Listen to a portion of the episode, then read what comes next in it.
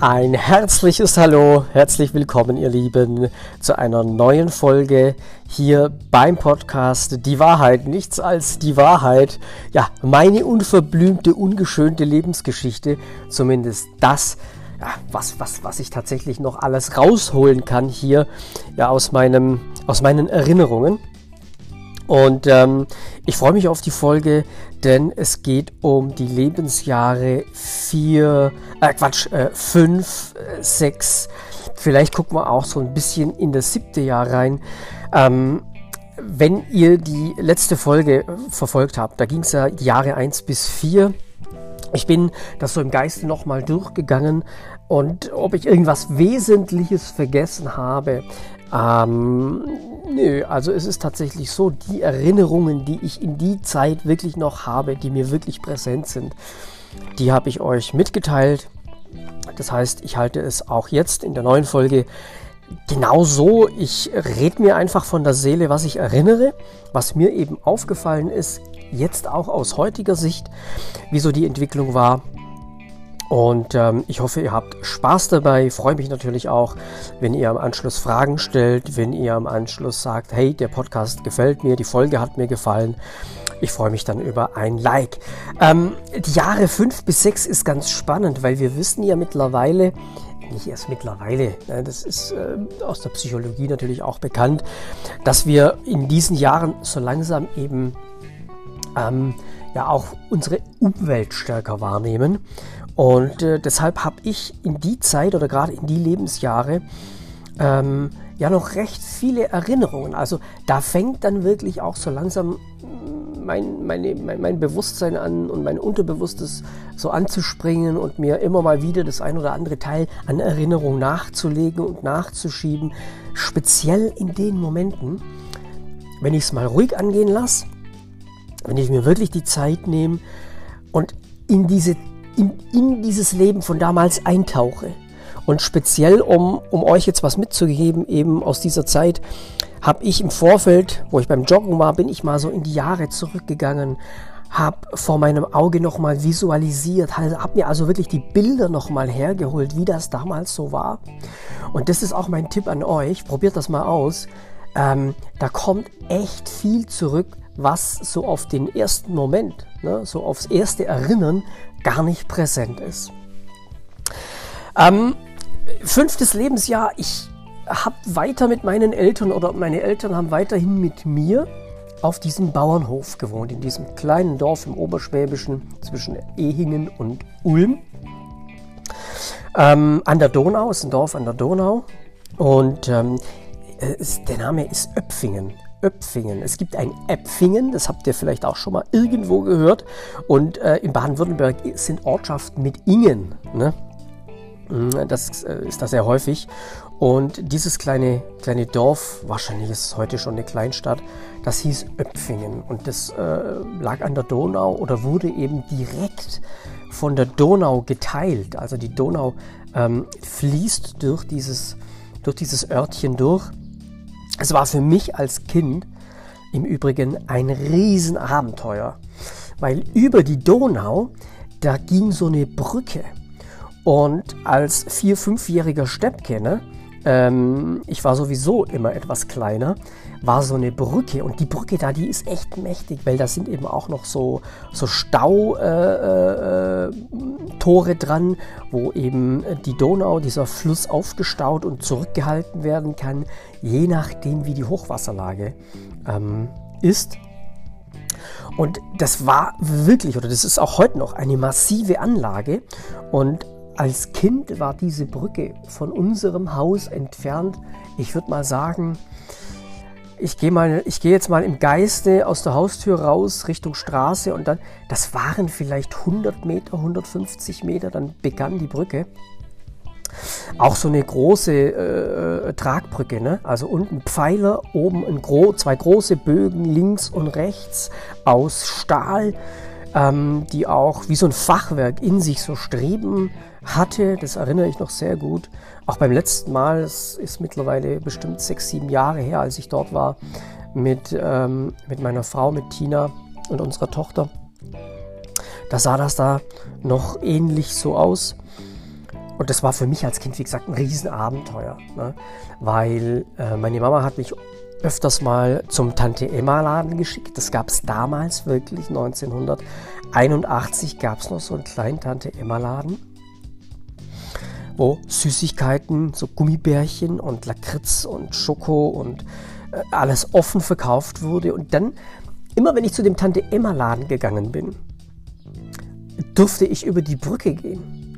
Und das weiß ich noch. Das ist ein Gefühl gewesen, diese mächtige Brücke. Unten hat die Donau getobt. Die, die prallte ja an diese Staumauern ne, mit einer Wucht. Und ähm, da wurde auch immer, je nachdem, wie viel Wasser eben auf der anderen Seite dann des Flussbettes war, ne, hinter dieser Staumauer, hinter dieser Staubrücke, ähm, wurde halt immer so ein bisschen Wasser nachgelassen. Und äh, dieses Wasser, das fiel dann wie so ein Wasserfall nach unten und das war eine enorme Geräuschkulisse. Ne? Je nachdem, wie viel Wasser da eben durchgelassen wurde, war das eine enorme Geräuschkulisse. Und das war für mich natürlich immer ein Highlight, über diese Brücke zu gehen, zweimal, einmal auf dem Hinweg, dann wieder auf dem Rückweg. Ich habe dann auch immer runtergeguckt. Ne? Es waren mit Sicherheit, was werden das gewesen sein? Jetzt lasst mich nicht übertreiben, aber es war mit Sicherheit 20 Meter, wenn nicht höher. Und das war schon beeindruckend. Ähm, auf dem Bauernhof, wie gesagt, da war ja auch äh, im Haus gegenüber, direkt auf dem gleichen Gelände, ähm, hat ja auch eine Familie gewohnt mit ihrer Tochter, mit der Tanja. Eine sehr, sehr, sehr gute Freundin, ähm, als wir dort gewohnt haben. Mit der haben wir, habe ich viel erlebt, viele Abenteuer erlebt, viel gemeinsam gespielt. Und auf dem Bauernhof gab es übrigens ähm, so richtig, wie man das sich halt vorstellt. Heute sind so Höfe ist Landwirtschaft ja oft immer spezialisiert, ne? entweder Schweine, Kühe, Hühner, Landwirtschaft, ähm, gar keine Tiere mehr.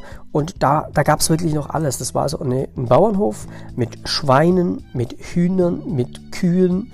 Ähm, wir selber hatten übrigens ähm, äh, auf der rückwärtigen Seite einen kleinen Hasenstall. Meine Eltern hatten da Hasen Jetzt, äh, der eine oder andere wird jetzt natürlich zu, äh, zurückzucken. Wie? Schreck, oh Schreck. Ähm, wir haben damals Hasen gegessen. Jetzt war ich natürlich mit vier oder fünf nicht in der Lage, äh, das irgendwie zu beurteilen, zumal äh, wir ja auch dann ganz, zumal meine Eltern ja im Grunde auch dieses klassische Bild gelebt haben. Ne? Eltern, Kinder, da gibt es also so ein Autoritätsgefälle und auch dieses Rollenverhältnis. Ne? Mein Vater hat klar, war klar das Oberhaupt der Familie und dann kam meine Mama und äh, ja, wir Kinder haben uns eben an den Eltern orientiert und was die für uns eben vorgesehen haben, das war so unser Leben und dazu gehörte eben auch, dass wir ähm, dann und wann tatsächlich auch mal Hasenbraten sonntags gegessen hatten. Meine Eltern hatten also diese Hasen. Ich weiß auch, ähm, dass die Ställe oft angegriffen wurden und dass da auch mal der ein oder andere Hase nicht überlebt hat ähm, von Mardern oder Füchsen oder irgendwie sowas. Auf jeden Fall weiß ich beispielsweise auch, dass wir eines Tages mal, ähm, ja, da waren die, die, die Ställe leer. Da waren die Hasen weg. Die hat sich irgendein, irgendein äh, Wildtier dann geholt gehabt und äh, war sehr, ja, war dann auch sehr ernüchternd. Habe ich noch so im, im Hinterkopf. Was ich auch erlebt habe, und das ist mir mit fünf, ne, Alter fünf, sechs Jahre, als wir dort gewohnt haben, das ist mir auch sehr bewusst und ich glaube, es ist auch eine Erfahrung, die war zu der Zeit damals 81, also 80, 81 ganz normal. Also ich habe gesehen, wie Schweine geschlachtet wurden. Direkt äh, ähm, an unser Gebäude, an unser Haus war nämlich dieser Schlachtraum, diese Nasszelle, diese gefließte Nasszelle, wo Schweine geschlachtet wurden oder auch Hühner. Und ein Stück weit weiter war dann der Schweinestall und eben auch dieser Kuhstall. Und damals war das ja noch so, dass ähm, ein Landwirt, ein Bauer, Schweine auf seinem eigenen Hof schlachten durfte. Das ist heute ja nicht mehr so. Ne? Heute gibt es ja auch verschiedene Richtlinien, Hygiene, Gesundheitsrichtlinien, ähm, ähm, Infektionsrichtlinien und, und, und, auch durch die EU. Heute dürfen das Landwirte ja gar nicht mehr. Und äh, damals war das gang und gäbe. Und ich kann mich gut erinnern, als ich als kleiner Junge da stand und dann sah ich eben so ein Schwein, ne, wie das dort zerteilt wurde. Ich habe diesen, diesen Blutgeruch, dieses, diesen Eisen, diesen metallischen Geruch von Blut, den habe ich noch immer in der Nase auch ein bisschen. Wenn ich mich da wirklich rein erinnere, dann ist es tatsächlich da. Und ich habe auch, und jetzt haltet euch fest, ich habe auch gesehen, wie Hühner geschlachtet wurden. Und jetzt kommt's. Und das ist auch was, das werde das werd ich nie in meinem Leben vergessen. Da wollte dann der Bauer ein Huhn schlachten und hat, wer es jetzt nicht hören möchte, bitte weghören. Es geht jetzt ums Schlachten eines Huhns. Also wer nicht zuhören möchte, bitte weghören. Es ist mit Sicherheit für, für sanfte Gemüter oder für Menschen, die sensibel sind, nicht unbedingt das Richtige. Ähm, es war einfach gang und gäbe. Ne? Also da wurde das Huhn, dem Huhn wurde auf einem Holzpflock mit einer Axt der Kopf abgeschlagen. Und jetzt passt auf. Das Huhn war nicht tot, das Huhn lief ohne Kopf über den Hof.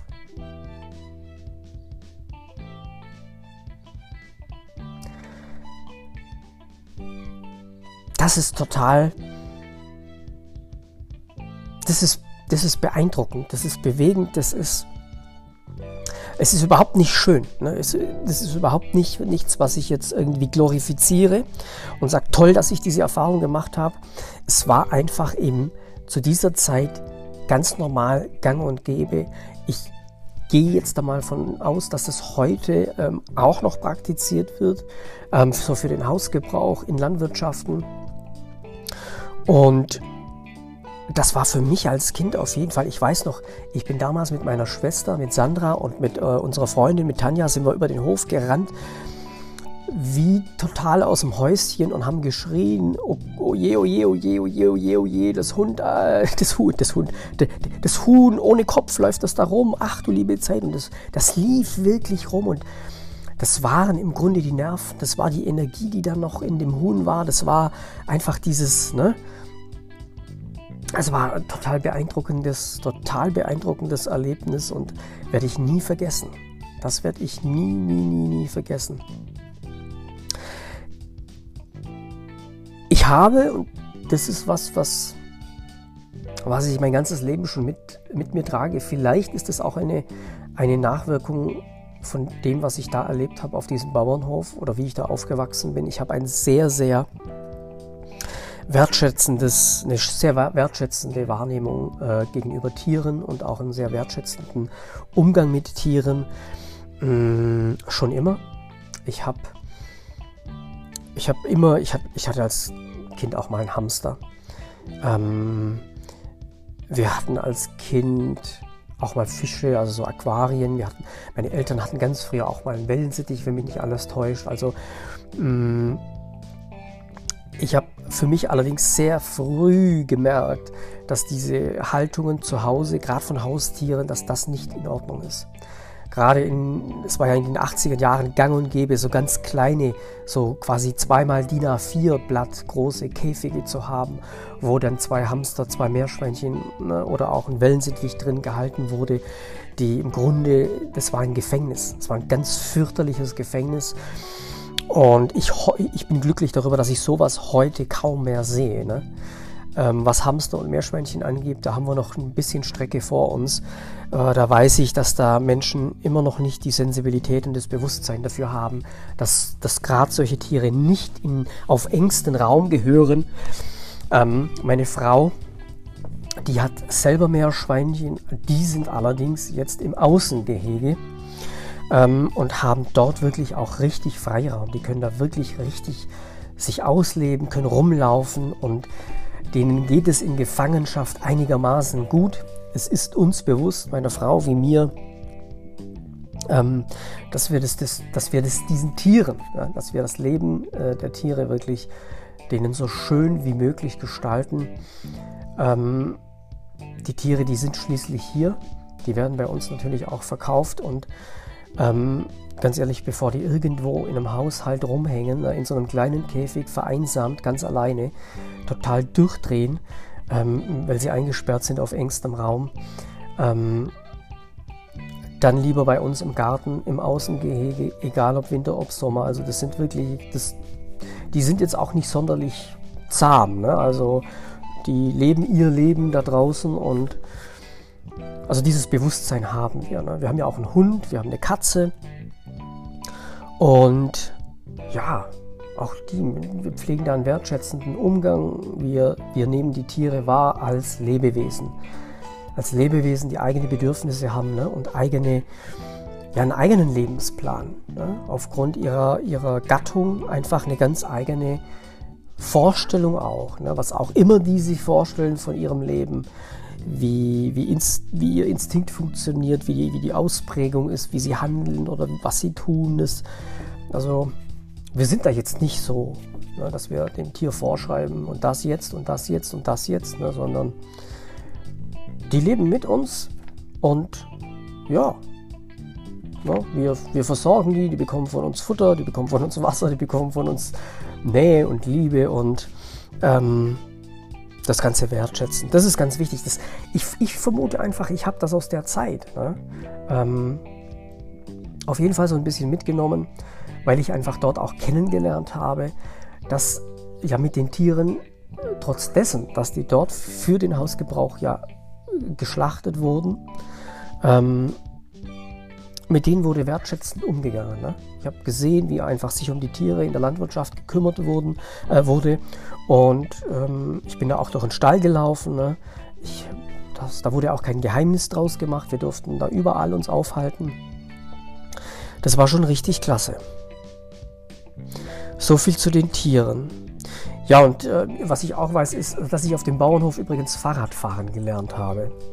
Und das ist auch eine Geschichte, die, die werde ich nicht vergessen, weil ich auf eine ganz besondere Art und Weise Fahrradfahren gelernt habe. Und zwar wurde mir beim Fahrradfahren, beim Lernen, das erste Mal bewusst, dass ich sehr klein bin. Also dass ich kleiner bin ähm, als das Fahrrad weil ich hatte ein Fahrrad bekommen von meinen Eltern und das Fahrrad, das war deutlich eine Nummer, vielleicht sogar zwei Nummern größer als ich. Und ich habe Fahrradfahren gelernt, Achtung, jetzt festhalten, ohne Sattel. War der Sattel auf dem Fahrrad drauf, dann bin ich mit meinen Beinchen nicht an die Pedale gekommen. Also war mein Vater, der war ja auch so ein bisschen Tüftler und Erfinder, hat er gesagt, ja, pass mal auf, dann machen wir den Sattel runter. Und dann hat er da ein kleines Kissen draufgelegt und dann bin ich auf diesem Metallrohr mit dem Kissen drauf gesessen. Dann bin ich da auch an die Pedale gekommen und so habe ich Fahrradfahren gelernt. Und ich bin eine ganze Zeit lang, heute würde man sagen, es ist so total irre, dann kaufen die Eltern halt ein kleineres Fahrrad oder ein passendes Fahrrad. Ja, das war damals nicht so, ne? Und wenn ich mit diesem Fahrrad, was zwei Nummern zu groß war und ohne Sattel, ja bei uns da auf dem Bauernhof, auf diesem ja re relativ großen Hof ähm, rumgefahren.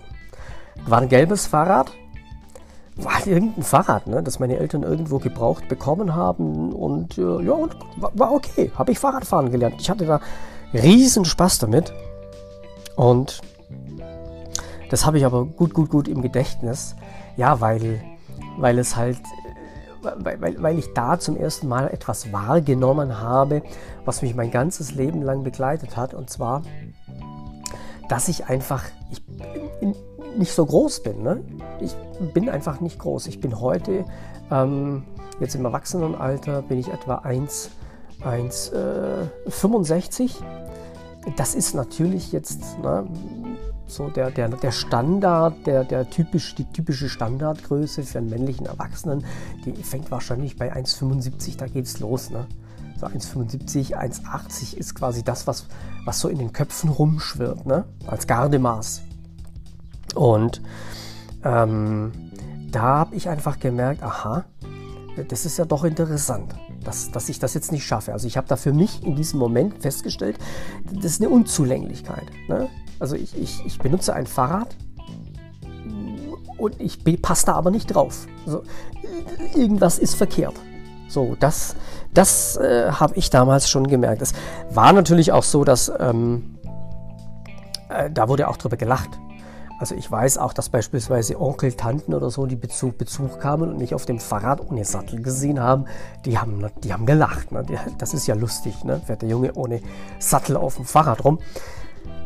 Ähm, wenn über mich gelacht wurde, das mochte ich nicht so gerne. Das hatte ich ja in der Folge davor schon mal gesagt. Ne?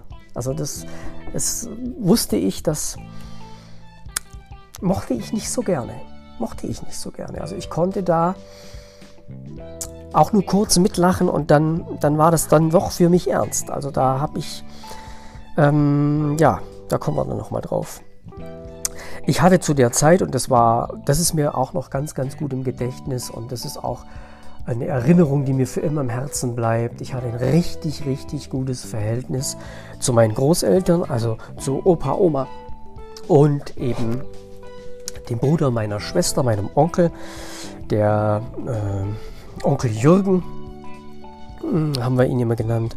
Und ähm, der hat Zeit seines Lebens bei seinen Eltern, also bei meinem Opa, bei meiner Oma gewohnt. Und ich nenne meinen Opa immer zuerst, weil ich hatte eine ganz, ganz, ganz, ganz tiefe und innige Beziehung zu meinem Opa. Die, also wir waren ein richtiges Team, ne? Der war, der ist, der hat sich um mich gekümmert.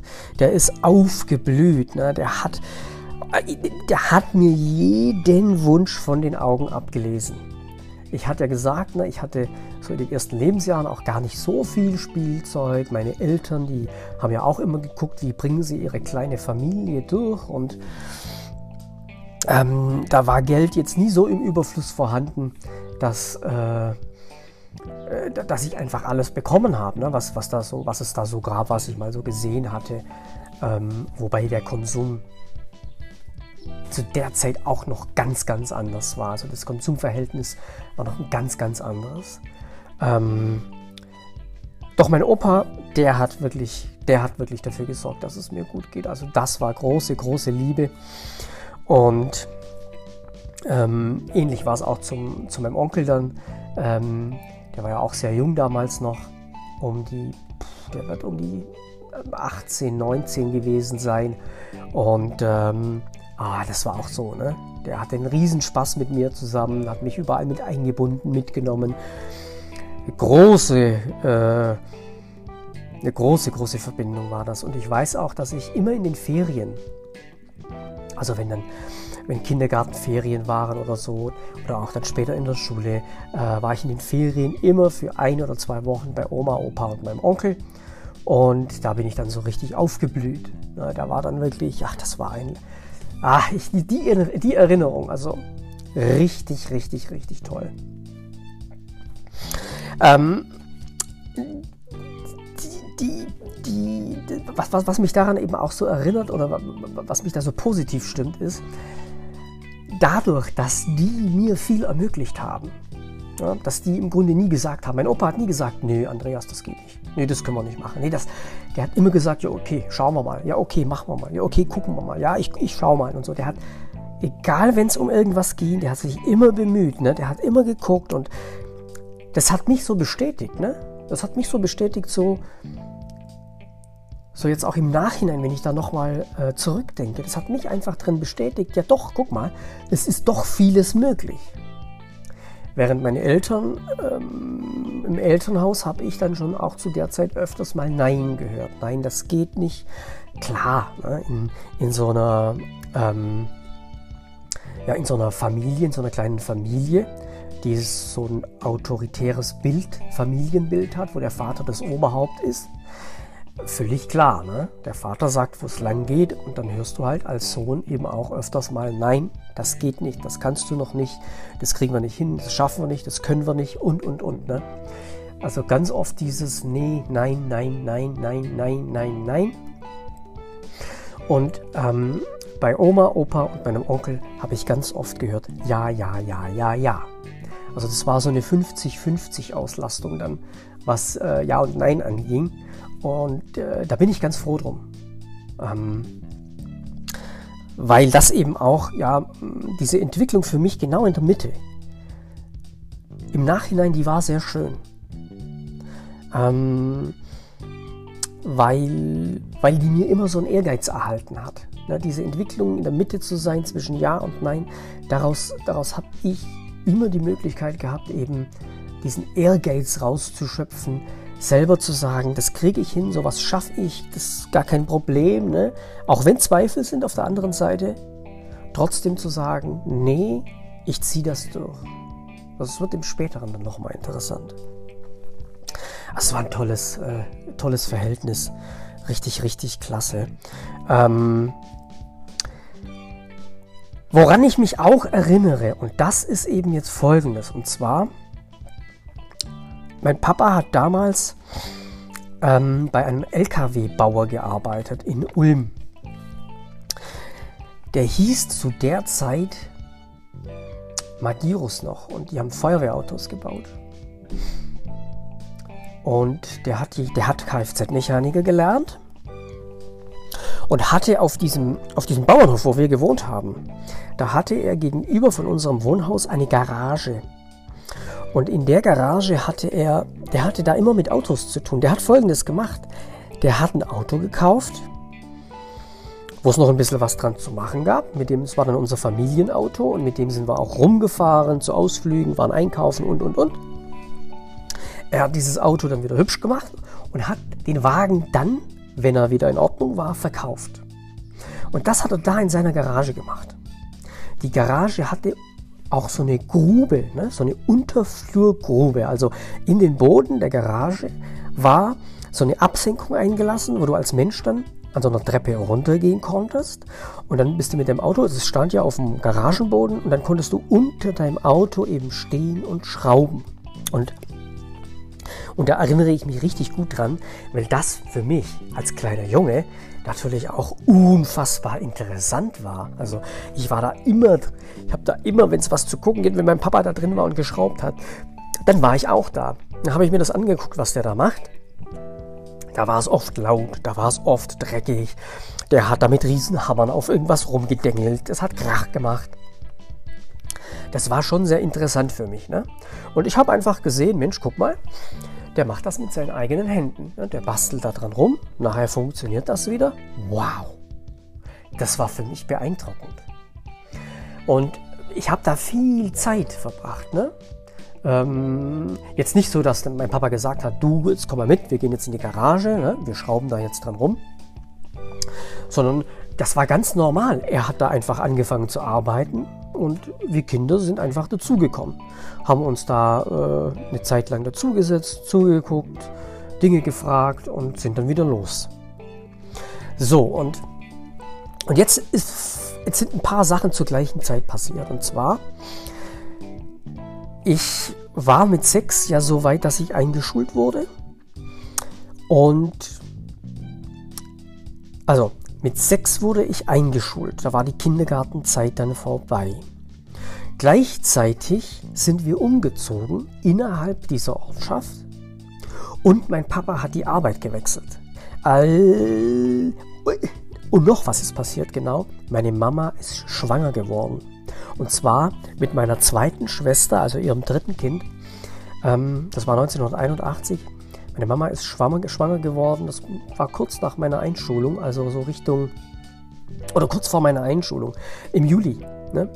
August war die Einschulung, August, September und äh, im Juli ähm, wurde sie dann schwanger mit meiner, mit meiner äh, jüngsten Schwester und, und wir sind eben umgezogen vom, vom unteren Dorf, von diesem Bauernhof, ähm, in ein Wohngebiet im oberen Dorf Richtung Bundesstraße nach Ulm.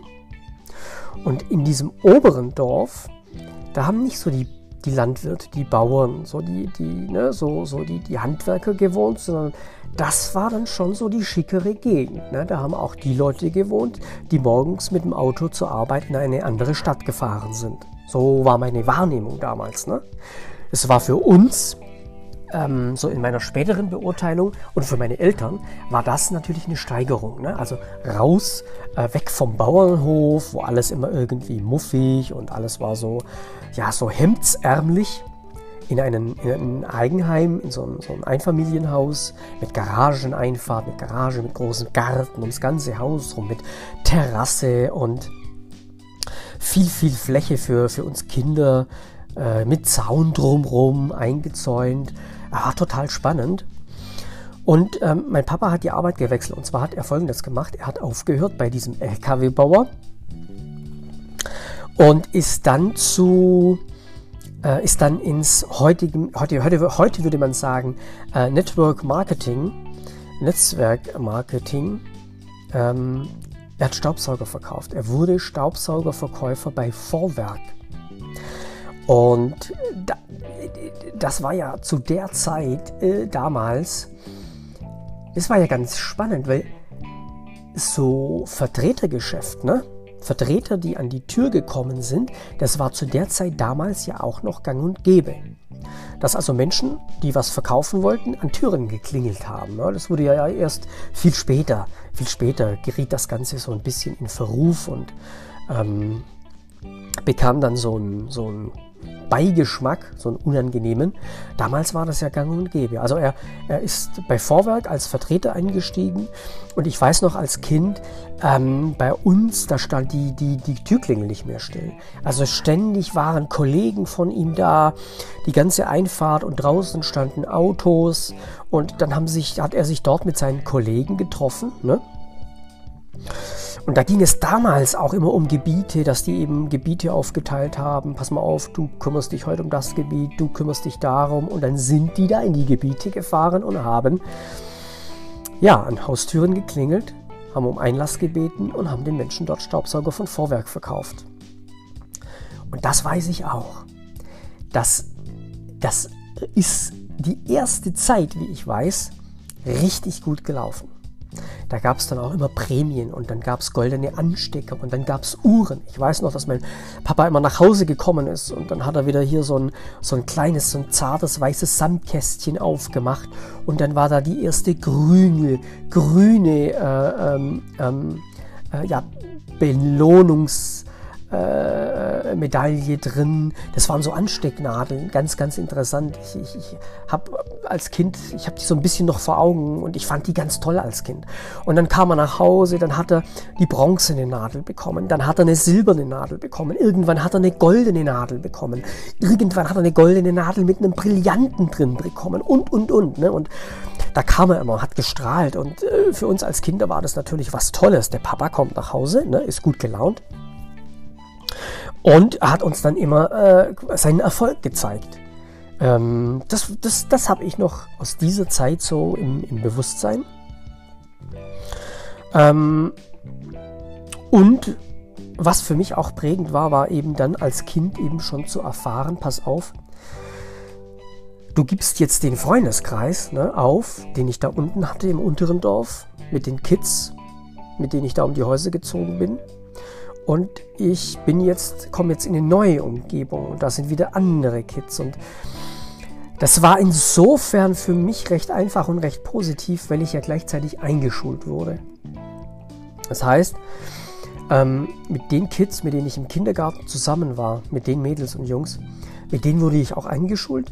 Und ein Teil davon hat eben auch in dem oberen Dorf gewohnt. Das heißt, ich bin quasi ja von meiner heimeligen äh, äh, Alles ist Schönwelt auf dem Bauernhof mit meiner besten Freundin Tanja ähm, in eine doch vertraute Umgebung, zumindest was die Menschen angeht, gekommen, ähm, weil wir eben alle zur gleichen Zeit eingeschult wurden in die erste Klasse dann und ich weiß auch noch, ich kann mich so ein bisschen an den Tag der Einschulung erinnern. Ich habe das so ein, so ein bisschen vor Augen und auch eine ganz, ganz prägende Angelegenheit ist auf diesem Foto, es gibt da ein Foto von mir mit der Schultüte, so ein Klassenfoto mit den anderen Kindern. Und da ist deutlich zu sehen, dass ich ja einen guten halben Kopf ähm, zum, zum, zum einen oder anderen auch einen ganzen Kopf kleiner bin als, als die anderen und dass diese Schultüte an mir riesig aussah. Das war eine riesen Schultüte und ich war wirklich so ein kleiner Steppke. Ähm, ja, so, so, so war das. Ne? Das war, ja, ich weiß auch damals Einschulung, alle waren da, ne? Opa, Oma und äh, Onkel, Tante, wir haben großes Fest und ja, ja, ja, das war, das war, das sind so Erinnerungen, ne? die, die dann wirklich, wenn ich mich damit auseinandersetze, die dann wirklich auch wieder ganz präsent werden und dann wiederkommen. Und was eben auch interessant dann war, und das unterscheidet sich auch nochmal ganz vehement von heute, ähm, Helikoptereltern. Ne? Das ist ja ein, Begriff, den ist je, heute, das heutige Bild von, von Eltern ist quasi dieses Schubladendenken, alle Eltern sind Helikoptereltern ne? und verfolgen und stalken ihre Kinder, egal wo es hingeht. Und das war ja damals gar nicht so. Ne? Das war ja damals überhaupt nicht so. Also ich weiß auch, als ich in die Schule gekommen bin, habe ich mich ja auch jeden Nachmittag mit Freunden getroffen. Na, und da hat, haben, haben wir nicht irgendwelche Termine ausgemacht, haben nicht die Eltern untereinander Termine ausgemacht. Wann passt's denn? Und dann ist Klavier, dann ist Reiten, dann ist Gymnastik, dann ist äh, Singen, dann ist Fußballtraining. Nein, nein, nein, nein, nein. Das ging alles von uns Kindern aus. Ne? Wir sind heimgekommen, ähm, haben die, die Hausaufgaben gemacht, wenn es irgendwie welche gab. Und dann haben wir gesagt, du, Mama, jetzt gehen wir raus, ne? wir gehen da und dahin, alles klar und so weiter. Und dann waren wir vier Stunden, fünf Stunden weg. Und äh, was, was wir nun als Kinder genau gemacht haben, wo wir uns genau aufgehalten haben, ganz ehrlich, das wusste meine Mama nicht. Ne? Mama war ja immer zu Hause, war ja auch schwanger zu der Zeit. Ähm, Papa war beim Arbeiten und das wusste, das wusste meine Mama nicht, wo ich da war. Ne? Und wir waren ja im ganzen Dorf unterwegs. Ne? Wir sind runter zur Donau. Wir sind auf irgendwelche Abenteuerspielplätze. Wir sind Richtung Kirche gegangen, auf den Friedhof. Wir sind um die Kirche rum. Wir sind irgendwelche Berge hochgeklettert. Äh, sind dann runtergekugelt, haben uns das Knie aufgeschlagen, auf Bäume hochgeklettert, runtergefallen, irgendwie den Arm geprellt. Das Leben, und da bin ich so dankbar dafür das ist wirklich, da bin ich heute so dankbar dafür. Mein Leben, egal was dann auch noch alles kam, es war immer ein großes Abenteuer. Und weil ich diese Abenteuer-Kindheit habe, habe ich mir einfach dieses, dieses Feeling, ja, dieses, das Leben ist ein Abenteuer, ist was Gutes, ist was Positives, das habe ich mir bis heute bewahrt. Das ist immer in mir drin. Das ist eine ganz, das ist quasi der, mein innerster Kern ist, das Leben ist ein Abenteuer. Probier es aus. Das ist so die ganz, ganz, ganz, ganz tiefe, eine ganz tiefe Wahrheit in mir drin. Das ist auch keine Erkenntnis, die ich gewonnen habe, sondern das ist ein Gefühl, das ist eine Wahrheit, die ist in mir drin, das ist in mir manifestiert. Ne? Und es war schön. Es war so schön, was wir alles gemacht haben. Ähm, und vor allem, es gab ja es gab ja kein Internet, es gab keine Handys, es gab keine Elektronik, die mobil war. Es gab ein mobiles Transistorradio, war damals richtig teuer. Ein batteriebetriebenes Radio, das man mitnehmen konnte, das war richtig teuer. Das konnten wir uns nicht leisten, das haben wir auch als Kind nicht bekommen. Fernseher, tragbar oder sowas gab es nicht es gab nichts. Es gab zu der Zeit damals noch nicht mal einen Walkman. Wir konnten Musik nur zu Hause stationär hören. Sonst gab es nichts. Oder im Auto, im Kassettenradio. Kassetten gab es übrigens, genau. Es gab noch nicht mal CDs. Es gab noch keine Videorekorder. Total Wahnsinn. Das ist eine total andere Zeit gewesen.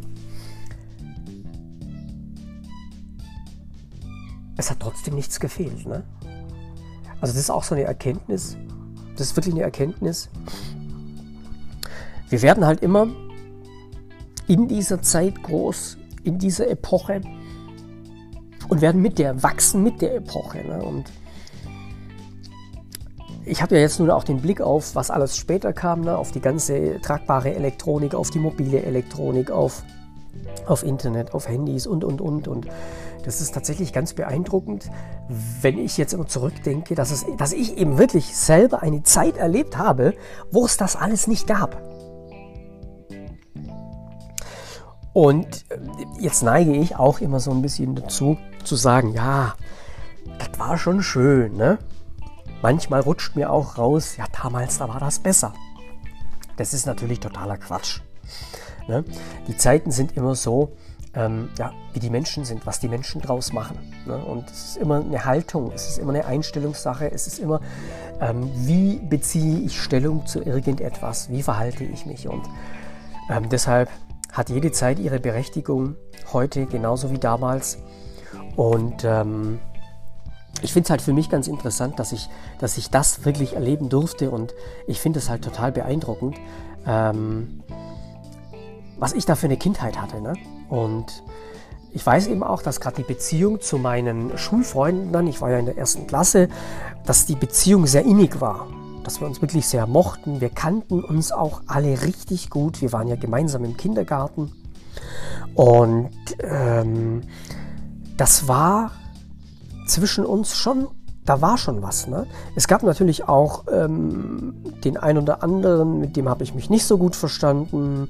Klar, ne, jeder hat dann auch so ein bisschen seine Leute, mit denen er rumhängt.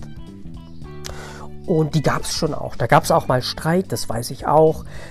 Doch die meiste Zeit, die meiste Zeit sind wir gut miteinander klargekommen. Das war wirklich so. Wir sind richtig gut miteinander klargekommen. Wir Kids, wir haben uns untereinander unterstützt und ähm,